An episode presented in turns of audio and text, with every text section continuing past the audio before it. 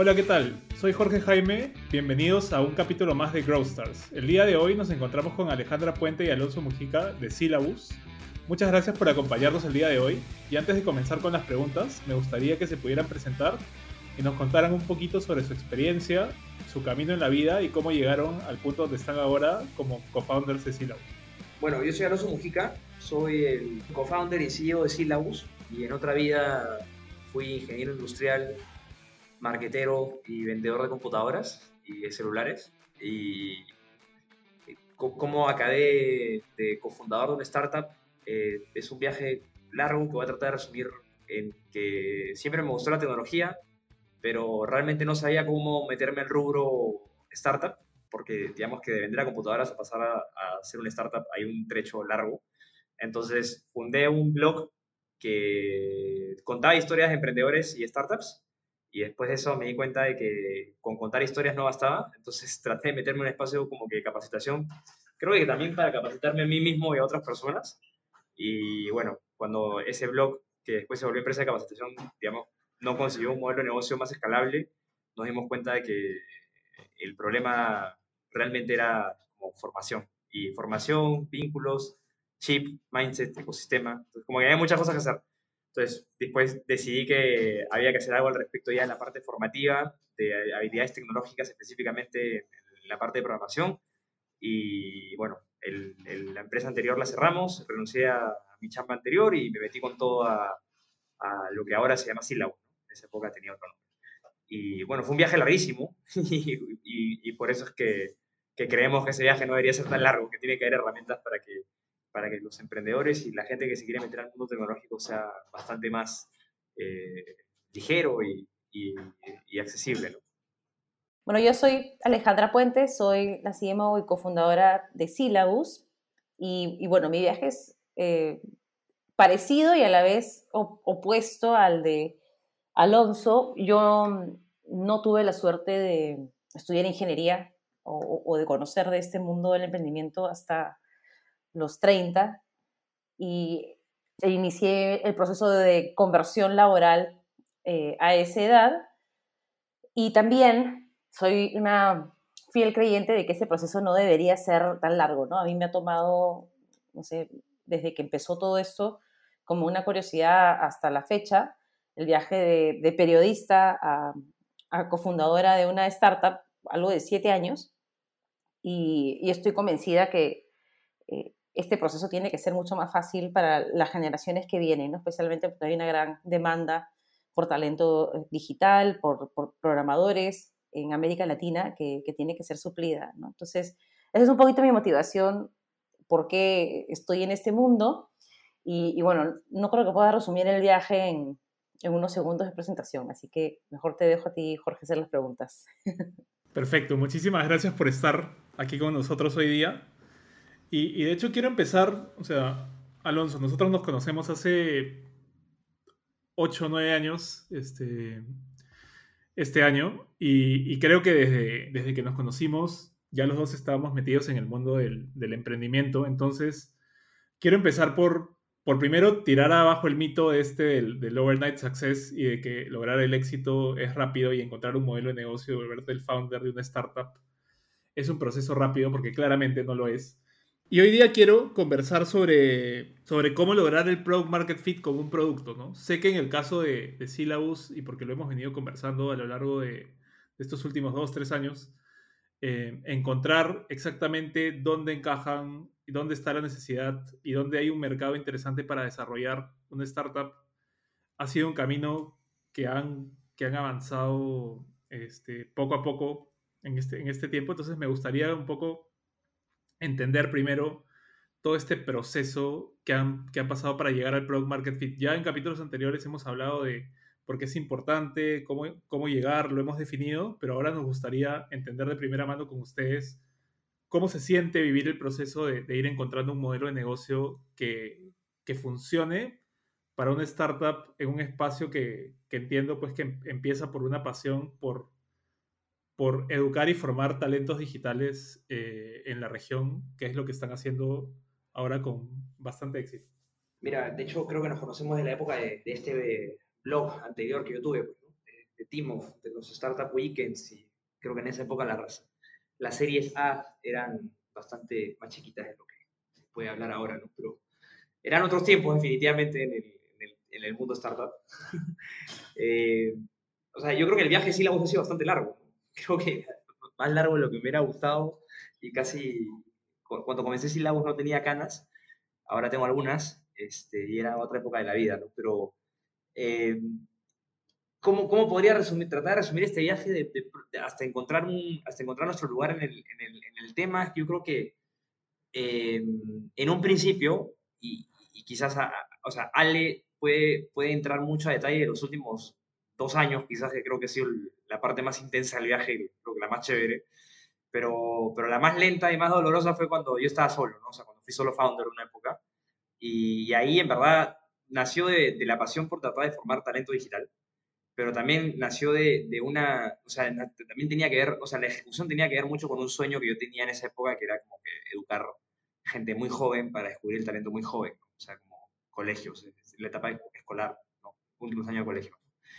Eh, y ahí me costó muchísimo encontrar el modelo de negocio ahí. O sea, y de hecho yo estuve o sea, ahí iteré todo, ¿no? Hice 100% presencial, blended, semipresencial, 100% online, con acompañamiento, sin acompañamiento, B2C, B2B, B2B2C, B2NGO, o sea, la verdad es que ahí intentamos todo. Este, y yo creo que fueron, no sé, dos, tres años de pura iteración, de pura iteración en el modelo, más no mucha iteración en el producto, ¿ya?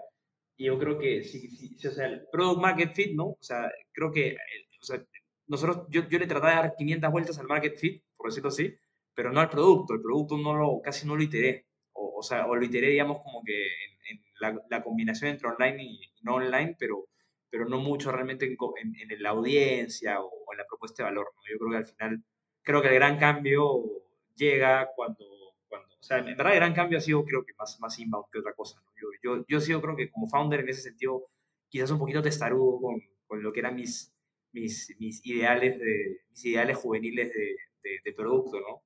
Eh, ahora, la, la, historia una vez que entra Ale como, como co-founder a tiempo completo es otra, ¿no? Yo creo que ella te puede hablar más de esa parte que creo que es la, más, más la de growth. yo, yo, yo, creo yo era el anti-growth de startup de, de, de, por decirlo así.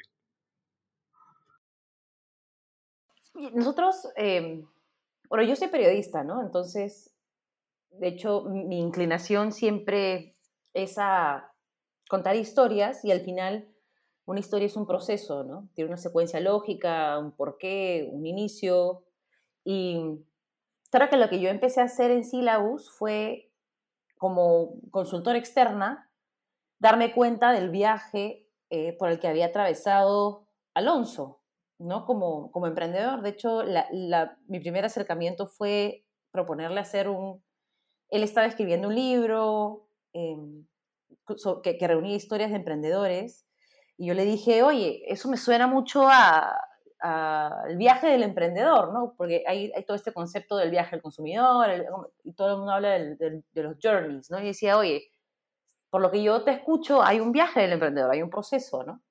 Podríamos hacer un libro que, que resuma ese viaje, ¿no? con todos los hitos. Eh, y me puse a escuchar su historia y, y, empecé a sistematizarlo y, y, también empecé a darme cuenta de que habían errores que se repetían este, y que no se superaban, ¿no?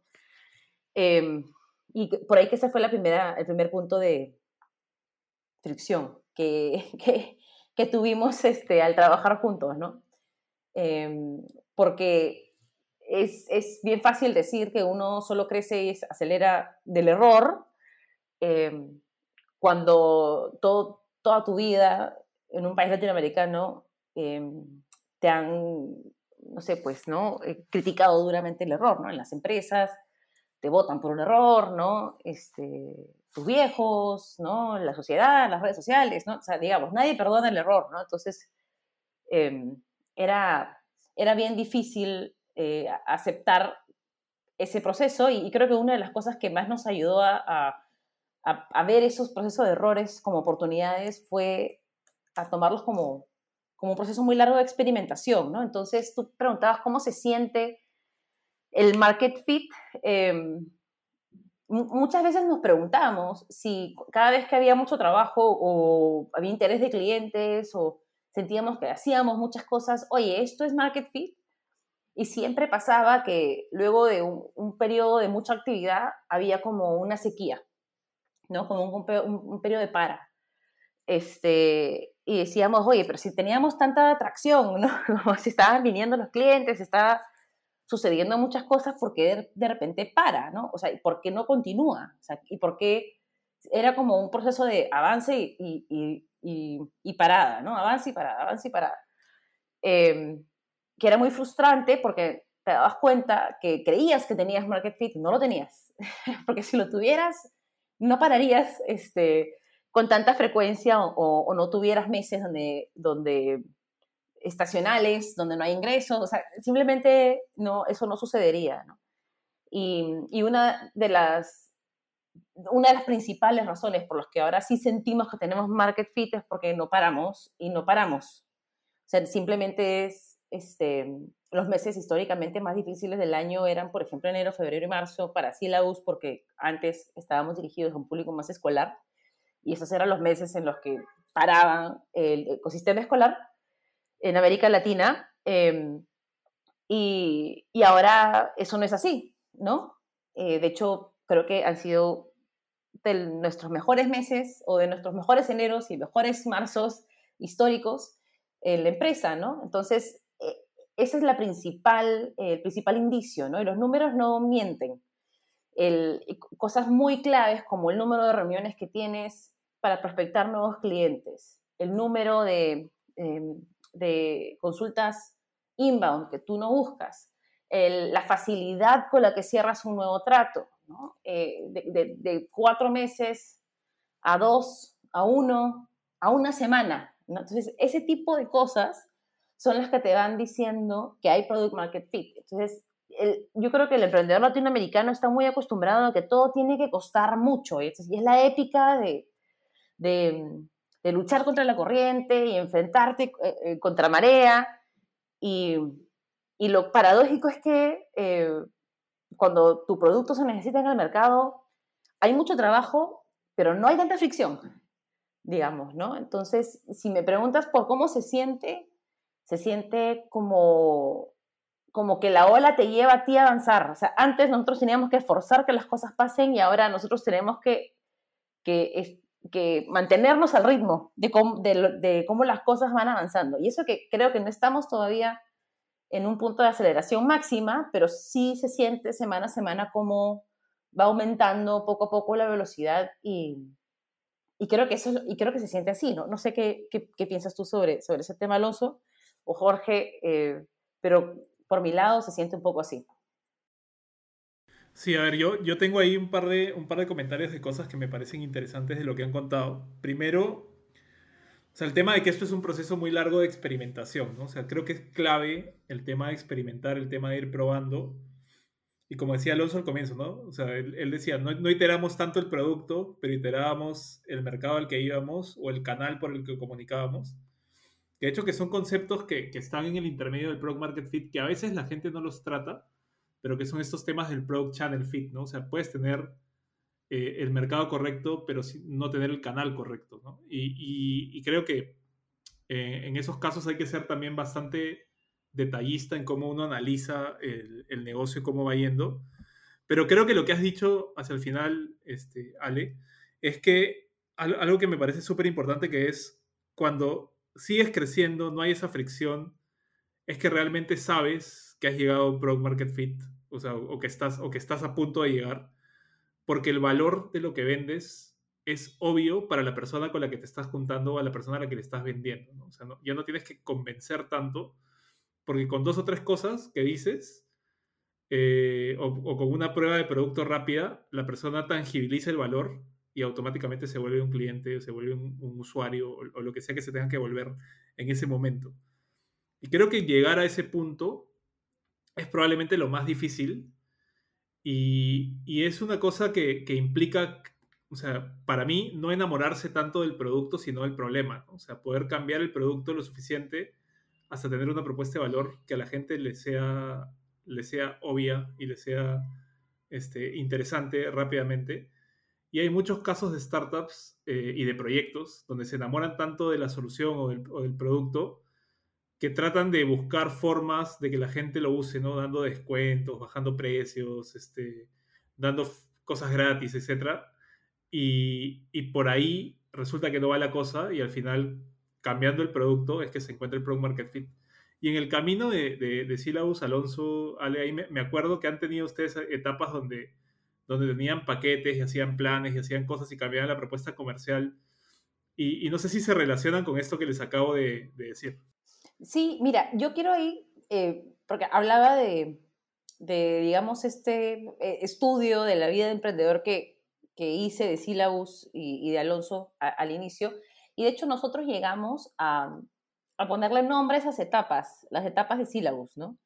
Y mm, la primera etapa, creo yo, cuando Alonso decide hacer Syllabus, nosotros le decimos el founder fit, ¿no? Que es como el fundador encuentra el problema que quiere solucionar, ¿no? Y en este caso fue Alonso que quería cerrar la brecha de programadores en América Latina, este, y, y, claro, entonces al inicio él pensó que eso era enseñando jóvenes y, y, fue difícil por su amor al producto, al problema, eh, encontrar la fórmula correcta. No sé si Alonso puede hablar ahí un poco de ese proceso, ¿no? Porque, eh, por ejemplo, ¿no? Cuando, una de las cosas que yo me di cuenta cuando entré a Syllabus fue que si queríamos solucionar ese problema de la programación en jóvenes, eh, teníamos que cambiar la forma en la que presentábamos la solución. Quiere decir, ten, tendríamos que convertirnos más en una red social o en, o en, una, o en un Roblox o en una plataforma de gaming. O sea, yo no veía cómo con clases de programación íbamos a hacer una empresa masiva que enseñara programación a niños. Pero ya Alonso puede hablar de cómo eso a él no le hacía Founder Fit. no era la manera como él quería solucionar el problema, digamos, ¿no? Porque él, no, porque él sentía que eso era un paliativo, ¿no? Era como engañar a los niños a aprender a programar, no, no a inspirarles el amor por la programación, ¿no? Entonces él no quería engañar a los niños, ¿no? Este, y no sé si quieres hablar tú un poco de esa etapa. Lo que pasa es que Sí, sí, o sea, de hecho se, se, escucha, se, escucha, se escucha bastante más graciosa la historia cuando es contada por otra persona que cuando es contada por mí. Yo, yo creo que le, le metía mucha carga emocional.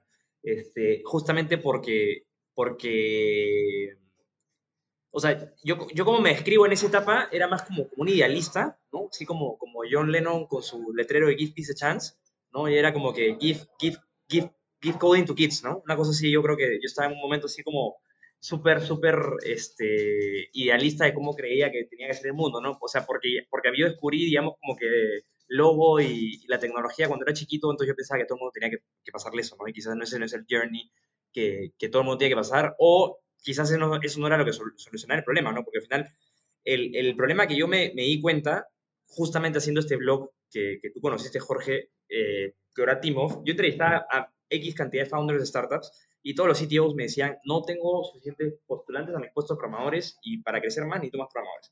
Entonces, entre que entre que el problema real que tenían las empresas en ese momento es, necesito más programadores, y después, una vez que yo crezco más, necesito que esos programadores sigan creciendo, versus la ejecución de lo que yo quería hacer, que era, como digamos, mi visión más idealista de la, de la cosa, que era entrenar chicos para programar.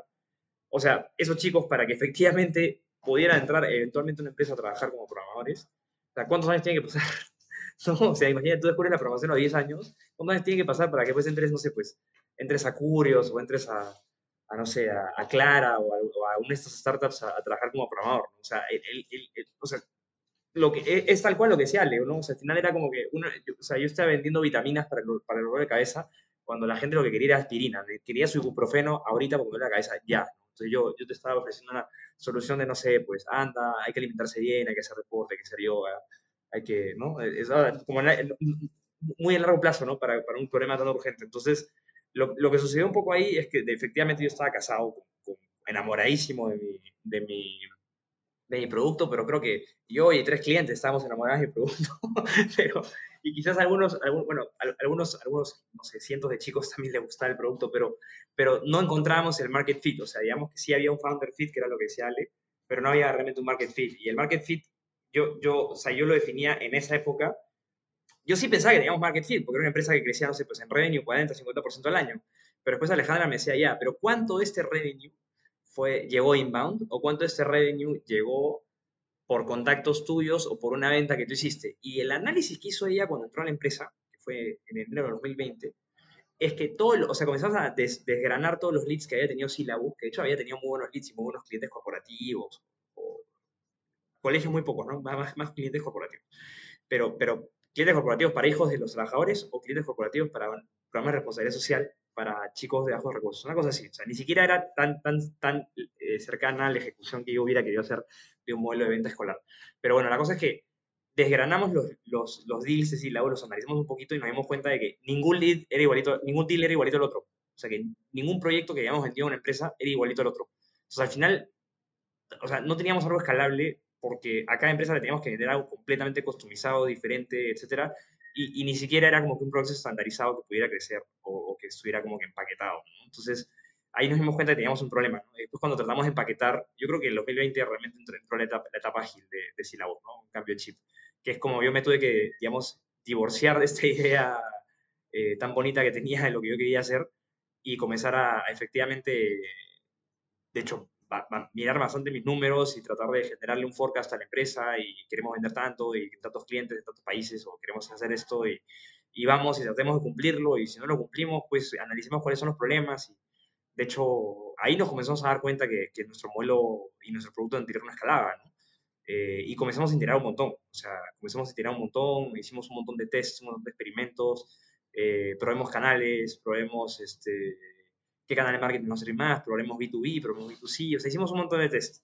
Y eso creo que quizás nos lleva hacia que en el 2021, mediados de 2021, o sea, si bien la empresa crecía y había crecido, o sea, había crecido todos los años, lo que nos pasó en algún punto fue que eh, nos estancamos, o sea, hubo un boom, un boom pandemia, pandemia de que mucha más gente quería comprar lo que nosotros ofrecíamos, pero después, después hubo un momento donde dejamos de crecer. O sea, un momento donde simplemente ya no, o sea, vendíamos, o sea, vendimos lo mismo tres o cuatro meses seguidos y no crecimos nada. Una cosa así. Entonces, simplemente como nos sentamos y dijimos, oye, ¿verdad? Este modelo de negocio es sostenible, este producto es sostenible, eh, hemos agotado todos los canales que creemos que queríamos haber agotado.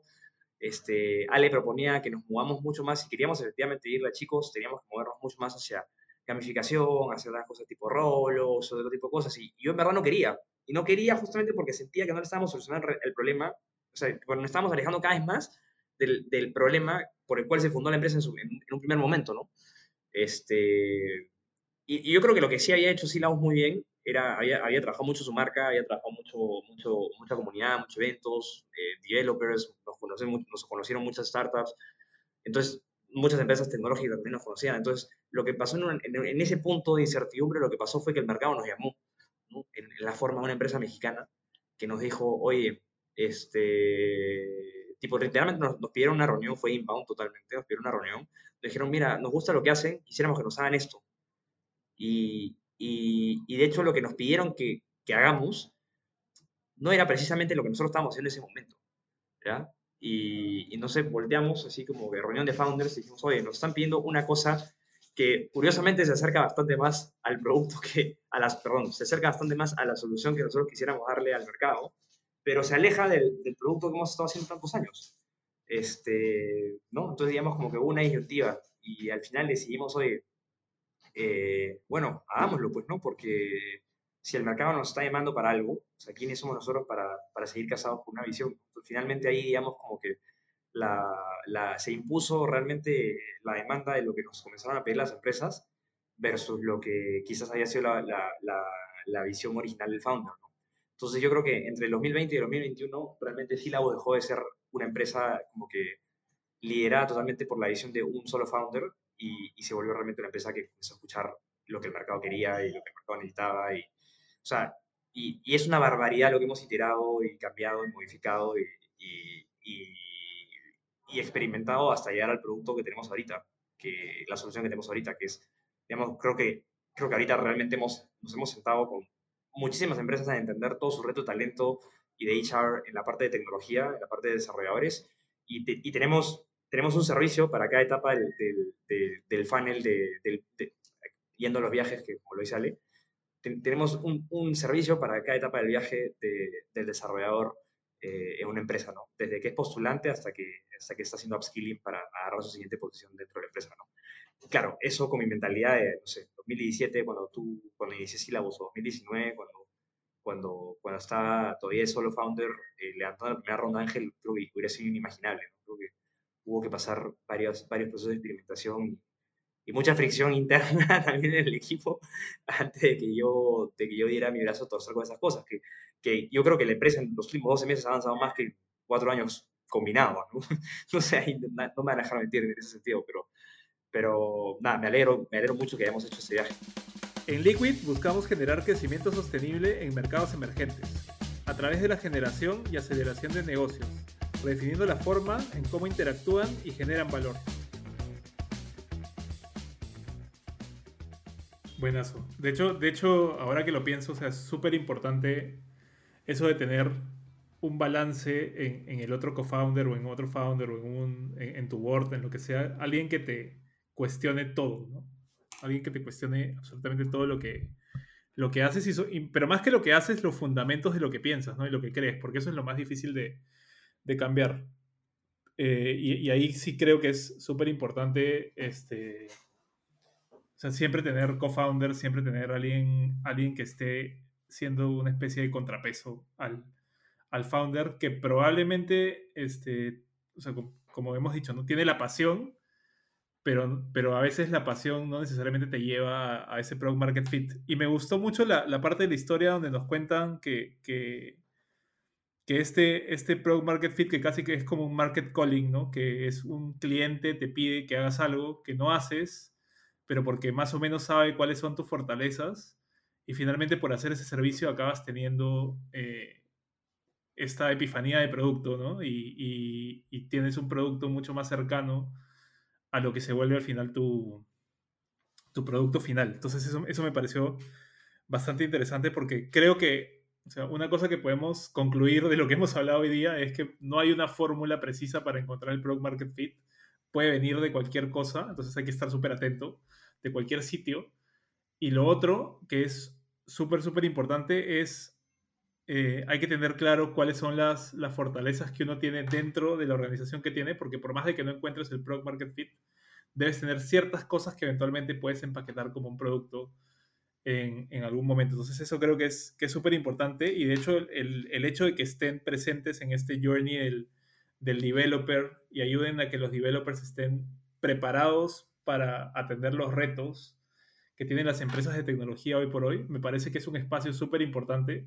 O sea, yo que fuera de este trabajo que hago en Liquid tengo una startup de tecnología, donde más sufrimos es en encontrar eh, developers calificados para poder entrar y de frente eh, meter manos al producto, ¿no? Tenemos que capacitarlos mucho tiempo, muchos meses, muchas veces no tienen los skills necesarios eh, y acaba siendo un costo que las empresas tienen que asumir de cualquiera de las dos formas, o pagarlo y entrenar a la gente, o crecer más lento con un equipo más reducido. Y siento que ese espacio de mercado es súper interesante eh, y me gustaría que me cuenten un poquito más de cómo, cómo están viendo la dinámica ahora que, que tienen toda esta serie de productos y cómo ven este, la, la, perspectiva del desarrollo de los, de los developers en, en América Latina y si las empresas como la mía, que estamos buscando developers, vamos a tener, eh, vamos a tenerla más fácil en el futuro cercano. Bueno, a mí me suena que nos tienes que llamar para tener una reunión de, de, los servicios de Syllabus porque lo, lo que describes es el, el, problema que hemos identificado. Para nosotros fue, para mí en verdad fue eh, como una luz en el camino. O sea, cuando nos llama este cliente y nos cuenta eso, fue uno de esos momentos de eureka. ¿no? Em, yo siempre había tenido la visión de que las empresas no invierten en capacitación y si invierten en capacitación es baratito nomás, ¿no? Em, lo más barato posible y por cumplir con una norma o una ley o, ¿no? Digamos, no por, por hacer crecer al equipo, ¿no? Esas no, esas no eran cosas que hacían empresas latinoamericanas. Y cuando empezamos a ver esa necesidad, especialmente en empresas tecnológicas, porque no encontraban a los perfiles capacitados y había esta necesidad de ofrecer reconversión a talento interno, identificar potencial, este, hacer un mejor screening a candidatos. Para, para mí fue como, aquí sí podemos ayudar. Porque, digamos, cinco años enseñando programación, si de algo te haces experto es de evaluar programadores, enseñarle a programadores y al final eh, la, creo que la maravilla y la bendición de enseñarle a niños es que es muy difícil. O sea, yo creo que no hay población más difícil en el planeta Tierra para enseñarles a programar que a, que a chicos eh, entre los 12 y los 17 años que no están interesados en nada. Eh, y, y, eso nos, nos, dio mucha metodología y, y mucha, y mucha innovación en el método para poder enseñar a, programadores que están hiper ocupados y que no tienen tiempo ni para respirar en sus empresas, ¿no? Para captar su atención, mantenerlos enganchados este, y que cumplan con objetivos y que, y que sean clases sumamente prácticas eh, para ellos, ¿no? O, procesos de evaluación que no sean los típicos procesos de evaluación del, de la universidad, que realmente eh, tengan lógica detrás, tengan eh, retos, conceptos presentados de, de una manera más, em, más funcional. Entonces, digamos que todo, todo lo que habíamos aprendido antes nos hacía como que los, las personas perfectas para solucionar este problema y, eso nos dio muchísima confianza, porque en verdad nos, nos, dimos cuenta que las empresas estaban perdidas, porque una empresa de logística no sabe nada de educación y está bien, no es su trabajo saber de educación. Una empresa de software, de desarrollo de software, no tiene idea de cómo enseñar software, o sea, cómo ellos lo pueden hacer, lo pueden crear, este, por ahí que se te pueden seleccionar personal eh, adecuado hasta cierto punto, ¿no? Pero no, digamos que últimamente los CTOs son más reclutadores que que tech leads, ¿no? De sus equipos. Y, es algo que los frustra muchísimo y no quieren hacer. O sea, nadie, creo yo, estudió programación para convertirse en reclutador de programadores. Entonces, eh, en verdad sí, bueno, nos empezamos a dar cuenta de que le solucionábamos un problema y un dolor de cabeza gigante. Em, em, fue, fue, fue muy bonito, ¿no? Yo recuerdo que una de las primeras reuniones, porque tú vendimos este producto nuevo este cliente que nos lo pidió y luego pasamos por el proceso de ya, cómo le damos forma, cómo lo podemos hacer de una manera escalable y, y lo diseñamos. Y, y fue muy gracioso porque empecé a testear de mi lado de marketing con algunos mensajes en redes sociales como para ver qué pegaba.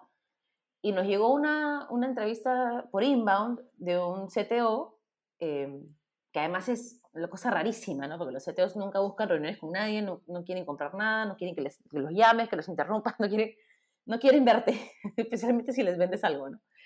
Em, y recibimos una, una, un pedido de una reunión inbound de un CTO de una startup y cuando, o le digo, oye, bueno, ¿y qué te ha traído acá? Y me devolvió palabra a palabra lo que vendíamos. Entonces, o sea, me hizo una venta inversa, ¿no? Este, y para mí esa reunión fue la reunión de esto es. Esto es. O sea, si alguien que es difícil, además de conectar, o sea, que, no tiene tiempo para hablar contigo, habla contigo y te dice, no, pues es que ustedes ofrecen lo que yo necesito, eh, dije, acá estamos. Eh, y sobre eso tenemos que, trabajar y seguir escuchándolos y seguir modificando y, seguir creciendo, ¿no? Entonces, em, creo que eh, eso para nosotros ha sido en, este momento lo más importante y, y, las empresas están entendiendo que lo que buscan ya no está disponible en el mercado. Es decir, el programador que tiene título de ingeniero o maestría ya no pidan doctorado, porque eso ya no existe. Eso sí es un, eso sí es este, un, duende, ¿no? ve, tú de ver dónde lo encuentras. Em, que, que, tenga cinco años de experiencia en la tecnología que buscas, que sepa comunicarse, que sepa inglés, que sepa, ya, eso ya no existe, ¿no? Eso, todo, todo eso está trabajando en Estados Unidos, ganando entre 5 a 15 mil dólares mensuales. si no puedes pagar eso, para ti no existe, ¿no? Y, las empresas se están dando cuenta de eso y se están dando cuenta de que tienen que apostar por potencial y no por CVs o currículos o certificados. y, que hay que buscar otras maneras de evaluar esas, habilidades. O nosotros em, hemos colocado estudiantes que no tienen título universitario, algunos tienen 18, 19, 20 años en empresas que han pasado por procesos de entrenamiento nuestros y las empresas nos llaman, nos agradecen al cielo y nos dicen, ¿de dónde has conseguido esta persona? Es una bala, está llena de, ideas, de imaginación, soluciona todos los problemas. Y, es porque el, talento y el, y el, insumo está ahí, ¿no? Simplemente hay que saber identificarlo, saber hacer el match con el tipo de la empresa, conectar al desarrollador con la misión de la empresa. Eh, y todo eso, digamos que es un, es un proceso que, que, conocemos bastante bien y, y, nos ayuda muchísimo que las empresas ya hayan cometido muchos errores por su cuenta contratando desarrolladores, porque entonces ahora sí saben que todo lo que han hecho que está mal y por dónde podría estar la solución que necesitan de nosotros, ¿no? Que eh, también es un alivio, porque eh, y, para hablar de Market Fit, eh, cuando tienes que explicar demasiado por qué es importante lo que haces, el mercado no, no está ahí, digamos, no, está, no es lo suficientemente maduro. Y lo que sí nos pasa ahora es que ya no tenemos que explicarlo tanto. No como decías tú, ¿no? Un par de palabras y ya, y te entendieron. Por ahí que tienen dudas sobre ya y cómo, y cuánto dura, y cuánto cuesta, pero eso son otro tipo de preguntas, ¿no? Pero el, pero el por qué y la necesidad y la urgencia y el problema, eso, eso, digamos, a todo el mundo le queda claro en los primeros dos minutos, ¿no? Ahí yo quisiera agregar algo. Yo creo que yo vengo, una, yo, yo vengo de la formación del, del, vendedor push, ¿ya? Yo toda la vida fui un vendedor super push, como que así un dedo, un dedo. Este es un... El entusiasta me decía, por no decirme pesado. Este, y, y lo que pasa con el, con el producto anterior que nosotros teníamos es que se tenía que yo tenía que hacer muchísimo push para vender. ahora me pasa que, por ejemplo, hoy día en la mañana tenía una reunión con una fábrica de software mexicana y y tipo literal le decía, o sea, era un discovery meeting, ¿no? Porque era como para, para entender dónde estaba y más o menos qué cosas necesitaba. Y me dice, mira, yo ahorita tengo el problema de que mi área de recursos humanos se demora muchísimo tiempo en reclutar y no sabe cómo identificar el mejor talento. Entonces me, pasa, me pasan como que pools de postulantes como que, que no se fit a la posición que nosotros necesitamos. ¿ya? Entonces, ese primer problema, no sé identificar el talento. Y yo, check. Ya, segundo problema, este, una vez que entran a la compañía, no, no sabemos cómo, lo, cómo hacerlos transicionar desde que entraron a, a meterse al, al, al, a un proyecto específico. O sea, no, no sabemos cómo hacer eso. Ya. Eh, problema onboarding, check. Tercer problema, este, tenemos muchos talentos que, que, por ejemplo, son buenos en, en, una tecnología en, en, Vue, ya saben, JavaScript, pero nos están trayendo más, más proyectos de React y no sabemos qué hacer para, para moverlos de Vue a, a React ya, eh, tenían un problema de, de, reconversión y upskilling dentro de la organización. Check. Cuarto problema, este, tenemos un montón de talento buenísimo técnicamente, pero no se sabe comunicar, no sabe liderar y, no tienen cómo dar el siguiente paso hacia ser, por ejemplo, un, un engineer lead, un tech lead. Eh, problema, o sea, necesita mentoring, o sea, eh, necesita mentoring, check. Entonces, fue una reunión en donde simplemente la persona, por describirme sus problemas, yo, yo después les muestro el slide de, de, nuestro viaje, de todo lo que hacemos, o de todo, digamos, lo que podemos ofrecer. Y, y, y, y para ellos es, es, como que, mira, me hace demasiado sentido. O sea, mándame esta presentación, déjame compartírsela al gerente de negocio, al gerente de recursos humanos y, tengamos una nueva reunión. Pero, o sea, digamos que nuestro, mi trabajo, que antes era hacer venta push, ahora es más como que de, de, de descubrir cuál es tu principal pain, qué es lo que más te molesta, qué es lo más urgente, tema de tiempos, o sea, o sea, eh, eso son, o sea, las preguntas son comerciales, son más ahora de, de, detalles de cómo esto se podría implementar, ¿no? O, cuánto cuesta, ¿no? Ese tipo de cosas, pero, pero o sea, no tengo que evangelizar demasiado en, que, lo, que, lo, nuestro es necesario. O sea, ya cuando alguien, cuando llegamos a una reunión, a mí me queda clarísimo de, de que, lo que lo que necesitan es recontra, es recontra importante eh, y, el, o sea, el problema es súper crítico y para nosotros es, es este, no es fácil, pero digamos que sí, por el know-how, es más fácil para nosotros resolverlo que para ellos, porque tenemos el producto instalado y todo. Eh, entonces, yo, yo, para, yo, yo estoy sintiendo el market fit ahí, ¿no? que es este, la cantidad de reuniones que estamos teniendo últimamente y, y por ejemplo, no sé, antes nos, nos, demoramos cuatro meses en cerrar un lead, a pasarlo de lead a hacer un trato, y ahora nuestra venta más rápido sí en siete días. ¿no?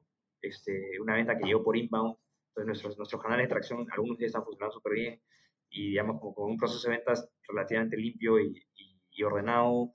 Eh, o sea, cerrar deals en una semana para nosotros es una, es una cosa de loco, ¿no? inimaginable en tiempos de antaño. ¿no? Entonces, este, eh, por ejemplo, ahora, ahora nuestro reto es como que, pucha, y si nos entran estas dos fábricas de software nuevas, o sea, ¿cómo los vamos a atender eh, y seguir atendiendo a los demás clientes con calidad? ¿no? Entonces ahora nuestros retos son como que cómo mejoramos el producto para que tenga más cosas automáticas, para tener que meterle menos mano, ¿no? menos hora hombre y, que sea más automatizada varias cosas. ¿no? o sea, tenemos otros retos. ¿no? Este, este, ahora hay que cobrar más, este, pero porque estamos metiendo más facturas. Son, son otros retos. Entonces, este, no sé, estamos súper contentos por eso y, para nosotros es, es, un momento bien chévere. O sea, habiendo venido del viaje, de que hacer un montón de push, un montón de evangelización, a estar en este momento, para nosotros es, o sea, increíble, ¿no? Buenazo. Sí, de hecho, con, con, algo que acabas de decir hace, hace un segundo, me, hizo clic con que ese es uno de los, de los mejores indicadores del Product Market Fit, ¿no? Cuando no tienes Product Market Fit, siempre buscas cómo cobrar menos, ¿no? Porque piensas que por ahí es un tema de, de, de demanda o de disposición de pago. Pero cuando lo tienes, siempre buscas cómo cobrar más. Porque tienes que empezar a, o sea, cuando ves realmente el valor que le estás dando al cliente, tienes que empezar a, a soportar ese valor con mejores procesos, mejores servicios, que esos al final te cuestan implementar y tienes que ir, ir probando cómo, cómo cobrar más. Ya nos estamos quedando casi sin tiempo, pero antes de, de, terminar, quería invitarlos a que, nos, a que nos compartan un par de reflexiones finales sobre ¿qué le dirían a las personas que están haciendo proyectos dentro de empresas, que están empezando startups, que están buscando el product market fit, como para que tengan algún pequeño tip o estén un poquito mejor en su búsqueda de product market fit después de escuchar este episodio de lo que estaban antes? no sé si han visto un gráfico que, que es súper famoso para las startups. Yo lo había visto un millón de veces y no entendía bien qué significaba, es cuando te hablan del, del crecimiento de palo de hockey, ¿no? Que, que, es como que medio plano y luego creces. Como que hay algunos emprendedores que empezaron a, a cuestionar eso y te decían, no, es medio plano, luego es súper difícil y altos y bajos y, no es una curva, son una serie de picos, se parece más eh, el Everest o o, la cordillera este, andina, que, que una línea, digamos, o un palo de hockey, y luego creces, ¿no? Em, entonces, creo que mi mensaje sería esa turbulencia asquerosa, horrible, de no saber qué va a pasar mañana, de un día estás bien, un día tienes clientes, el día siguiente no, un día de los clientes te aman, el día siguiente no, este, ¿no? esa, esa turbulencia de un día hay plata, el, otro día no, eh, un día tienes el equipo perfecto, el otro día no, y todo eso este, es un síntoma de que estás por buen camino. Y esto es lo más contraintuitivo que, que sucede, porque cuando estás ahí se siente horrible, estás en el, en el, en el peor, tú sientes que estás en el peor momento, porque sientes que vas a morir en cualquier momento, ¿no? que, que se va a acabar eh, todo eh, muy rápido, ¿no? Pero ese momento es el momento de mayor crecimiento, es el momento de, mayor resiliencia, donde pruebas la mayor cantidad de cosas. Ese fue el momento para nosotros en el que al inicio decías, ¿no? El crecimiento, el fit, a veces es más un canal de tracción o es, o es un tipo de cliente por ahí que no tenías que venderle, qué sé yo, a niños, tenías que venderle a empresas. O, perdón, no tenías que venderle a colegios, tenías que venderle a empresas. En empresas no le vendas al CTO, venderle de recursos humanos, venderle al CEO, venderle, ¿no? Es como, son un montón de test. No vendas por acá, no, vendas por redes sociales, trata de vender por, por qué sé yo, por, por Google Ads, este, eh, campañas de PR. Eh, hay mil cosas que uno puede ir testeando. Entonces, depende de muchas cosas y en ese momento es cuando empiezas a testear todo eh, y vas y todo suma, ¿no? Ese es, otro tema. A veces uno escucha a los emprendedores decir como que sí, o, hacer un pivot y sienten que todo lo que vino antes del pivot fue por gusto, ¿no? Fue un desperdicio. Nada es un desperdicio, absolutamente nada, porque todo te da un poquito más de experiencia eh, de todas las cosas que puedes hacer, ¿no? Y, yo creo que si no hubiéramos testeado tanto con un producto que no tenía para nosotros en nuestra visión como queríamos desarrollarlo, seguramente hay otros que, que, que han encontrado market fit en, programación para niños. Nosotros, como queríamos hacerlo, no lo encontramos. Eh, pero testear tantas cosas eh, para forzar el market fit este, nos hicieron conocer cómo ejecutar en todos esos rubros. Entonces, hemos hecho todos los tests que hicimos en cinco años para el producto anterior en seis meses. ¿No? Porque ya sabíamos cómo se hacía y simplemente era rescatar el conocimiento, implementarlo, conectarlo y, cambiar el mensaje y cambiar, ok, si, si, este cliente no escucha, habla con otro y si hablamos con otro y si hablamos con otro. Entonces fue, y ya el proceso de, de buscar la salida o lo que hacía sentido o lo que tenía menos fricción fue mucho más rápido porque pasamos por esa turbulencia horrorosa que seguramente fue la misma para todos, ¿no? 2020, 2021, creo que fue terrible para, para la mitad del planeta. Este, em, y, ese, y ese momento, creo yo, es, es el que acabamos de dejar.